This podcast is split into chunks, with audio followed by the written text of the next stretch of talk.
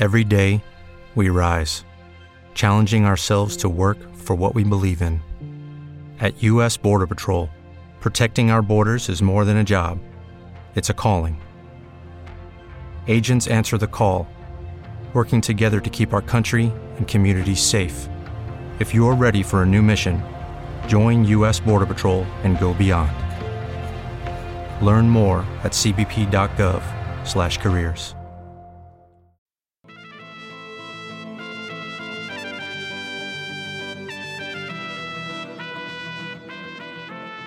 Cinema Nación.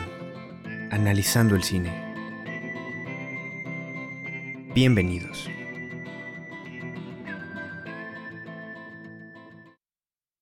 Hola, ¿qué tal? Mi nombre es Aldo Ejines. Sean bienvenidos al segundo episodio de este podcast llamado Cinema Nación. Un podcast donde evidentemente hablamos sobre cine. Y para esta segunda ocasión vamos a hablar sobre la película El sacrificio del siervo sagrado. Una película que además de analizar el día de hoy la traigo como recomendación no es tan conocida, pero la verdad es que vale mucho la pena ver. Eh, yo la vi en Amazon Prime Video y seguro hay una gran cantidad de páginas donde la pueden encontrar. Y para esta ocasión traigo el análisis sin spoilers para no arruinarles la experiencia a quienes no la hayan visto. Pero pues vale mucho la pena verla. Después de escuchar este análisis vayan a verla y ya me dicen qué tal, ¿no? A través de redes sociales. También sigan Cinema Nación en redes sociales. Bueno, esta es una película de Yorgos Lantimos, un director griego. Eh, esta cinta recibió el premio a Mejor Guión en Cannes y fue nominada a la Palma de Oro en 2017. Esta película cuenta la historia de un médico cirujano cardiovascular, padre de familia, que entabla una relación con el hijo de un, ex, de un expaciente que falleció durante una operación en camilla. Y esta relación, eh, esta situación, se va poniendo cada vez más extraña y turbia según avanza la trama, hasta cambiar completamente la vida del protagonista. Estamos acostumbrados a que las películas de terror cumplan con ciertas convenciones que ha definido la industria. El mercado del cine de terror, al menos el mercado más comercial, sacrifica creatividad a cambio de un éxito seguro en taquilla. Y utilizan recursos bastante pobres. Abusan de los screamers, ya saben, los típicos sonidos fuertes con apariciones repentinas, que más que generar miedo, pues es un simple susto. Es un susto barato y un susto fácil de realizar y es por esto que lo utilizan. Además, eh, se basan en clichés básicos para hacer avanzar la trama. Utilizan recursos desgastados para generar tensión, como es la música genérica, los sonidos muy graves o muy agudos, los escenarios con poca iluminación y por supuesto los gritos. En las películas de terror hay muchos gritos, ¿no? Me refiero obviamente a las películas de terror pues más comerciales que no apuestan a la creatividad, las películas que únicamente se hacen para generar dinero en taquilla. También utilizan personajes con poca o nula profundidad y sin personalidad que toman las decisiones más estúpidas a cada momento. Son personajes que parecen buscar su muerte a cada segundo. No sé si han visto la película de Scream. Hay una escena de, de Scream, la película de Scary Movie. Hay una escena donde uno de los personajes se va corriendo, lo va persiguiendo un asesino y sobre la mesa encuentra así un, un abanico, ¿no? De armas, de una granada y una escopeta y todo para defenderse, entonces agarra un plátano. Eso se me hace lo que define las películas de, terror, este, palomiteras, ¿no? Que, pues las que no tienen un valor creativo real. Son películas que solo buscan el éxito en taquilla, lo cual no está mal, pero no se esfuerzan en ser obras de calidad, solo llegan al público masivo y hacen dinero sin invertir tiempo o recursos o siquiera ideas. Pero hay obras que salen de estos parámetros que logran aterrorizar de, la manera, de las maneras más creativas e inesperadas. Esta es una de esas obras.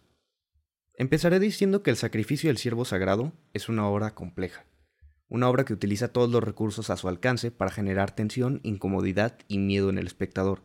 Cada plano en esta película está bien pensado, y cumple con su objetivo de ser incómodo, pero esto lo logra sin llamar demasiado la atención sobre sí mismos los planos. Utilizan la sutileza, no son demasiado evidentes, ¿Cómo hacen esto? Pues utilizando la composición, la iluminación, el movimiento, todos los recursos que tiene el lenguaje de la fotografía. Entonces, en su fotografía, en sus planos, en la manera en la que se filma esta película, no solo muestra lo que está pasando en la trama, ya que de hecho en esta película durante gran parte de la trama parece no pasar nada, al menos nada nada tétrico, nada del nada fuera de lo común, vaya. Entonces parecería que no hay razón para sentir miedo o incomodidad. Pero el trabajo de cámara y el montaje son los encargados de cargar con esto, que aun cuando parece que no te están mostrando nada que te haga sentir incómodo, utilizan los recursos a su alcance y la manera en la que filman hace que te sientas incómodo durante toda la película.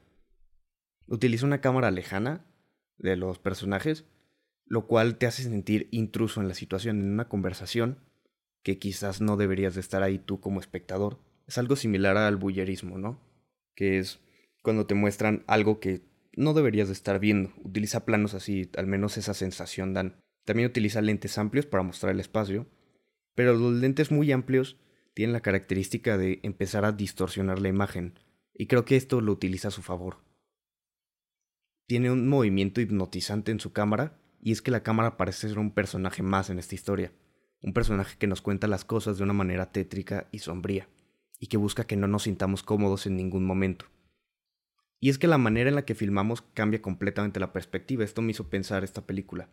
Que no importa tanto lo que cuentes, no importa de qué se trate la historia que estás contando, porque el sentir del espectador depende más de cómo utilizas los recursos cinematográficos a tu favor para cambiar completamente esa perspectiva. Voy a poner un ejemplo. Vamos a suponer que estamos haciendo una película sobre una familia que sale de viaje y decide darle un aventón a un extraño. Esta película, tratándose de una sola cosa, se puede filmar de mil maneras distintas, y esas mil maneras pueden implicar distintos temas y distintos discursos. Todo dependiendo de la posición de cámara y el uso del corte. Por ejemplo, vamos a hacer que la película sea que, genere intriga y genere tensión. ¿Cómo lo haces? Utilizas planos cerrados muy cercanos a los personajes y cortes agresivos. O puedes transmitir tranquilidad utilizando planos medios que muestran la conversación, poniendo en medio planos de la carretera, del paisaje, entonces ya te transmite tranquilidad. Entonces no importa tanto qué es lo que muestres en la película, no importa tanto qué muestres, sino el cómo lo muestras.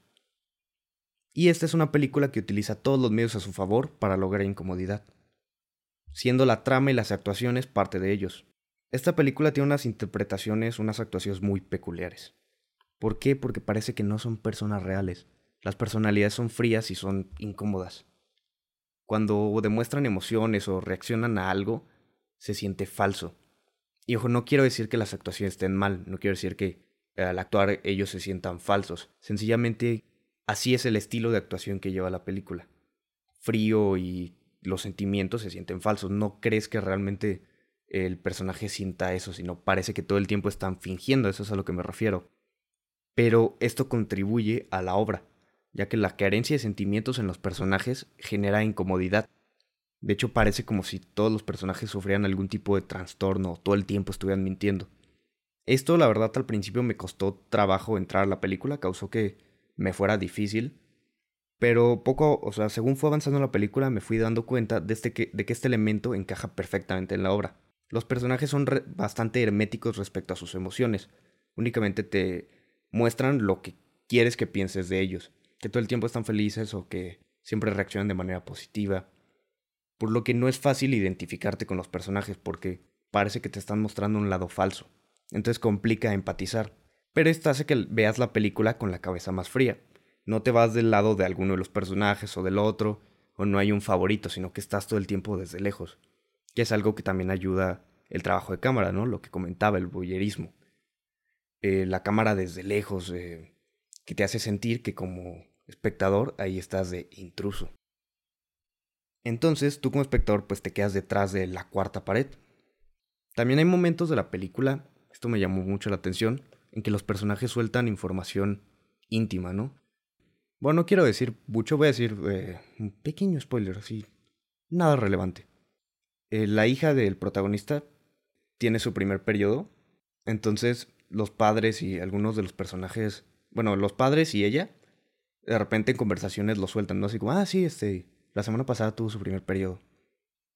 Pero esto, lo, lo bueno, ya, ya que lo mencioné así me recuerda a la familia Peluche, están mis altísimas referencias cinematográficas.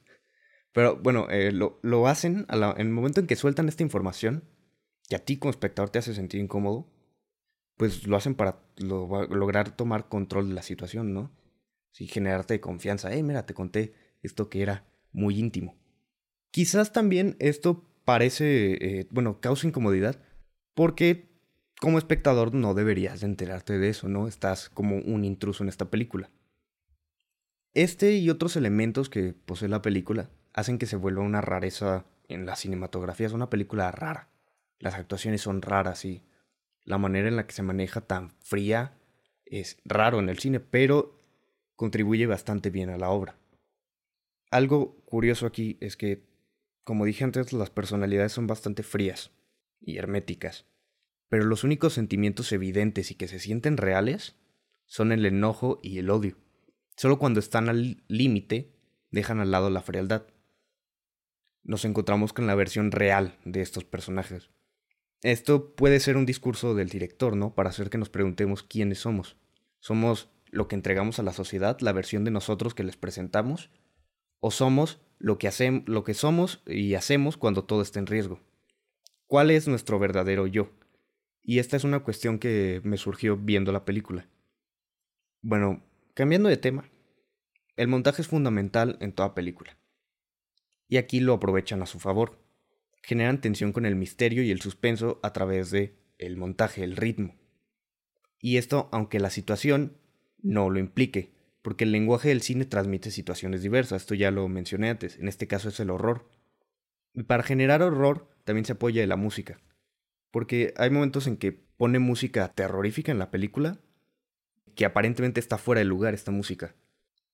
Momentos donde en realidad solo están teniendo una conversación, pero la música es, pues, es tensa. Y aparentemente está fuera de lugar, pero poco a poco va avanzando la trama y va tomando sentido que esta música esté ahí. Y es que esta película es una película que se, donde el horror se cuece a fuego lento, no acelera las cosas, explora su discurso a su ritmo, deja respirar a la película.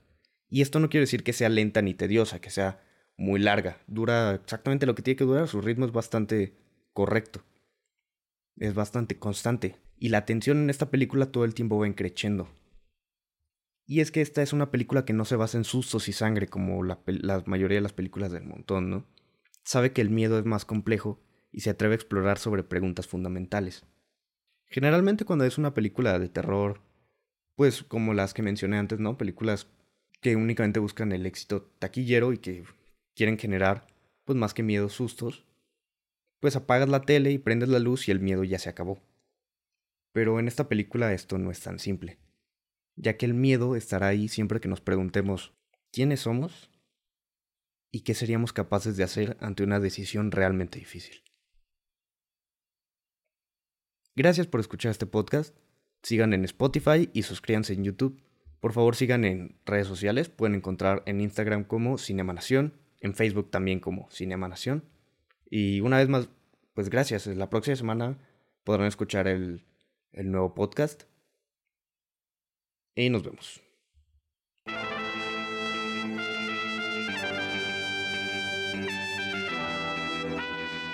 Gracias por escuchar Cinema Nación.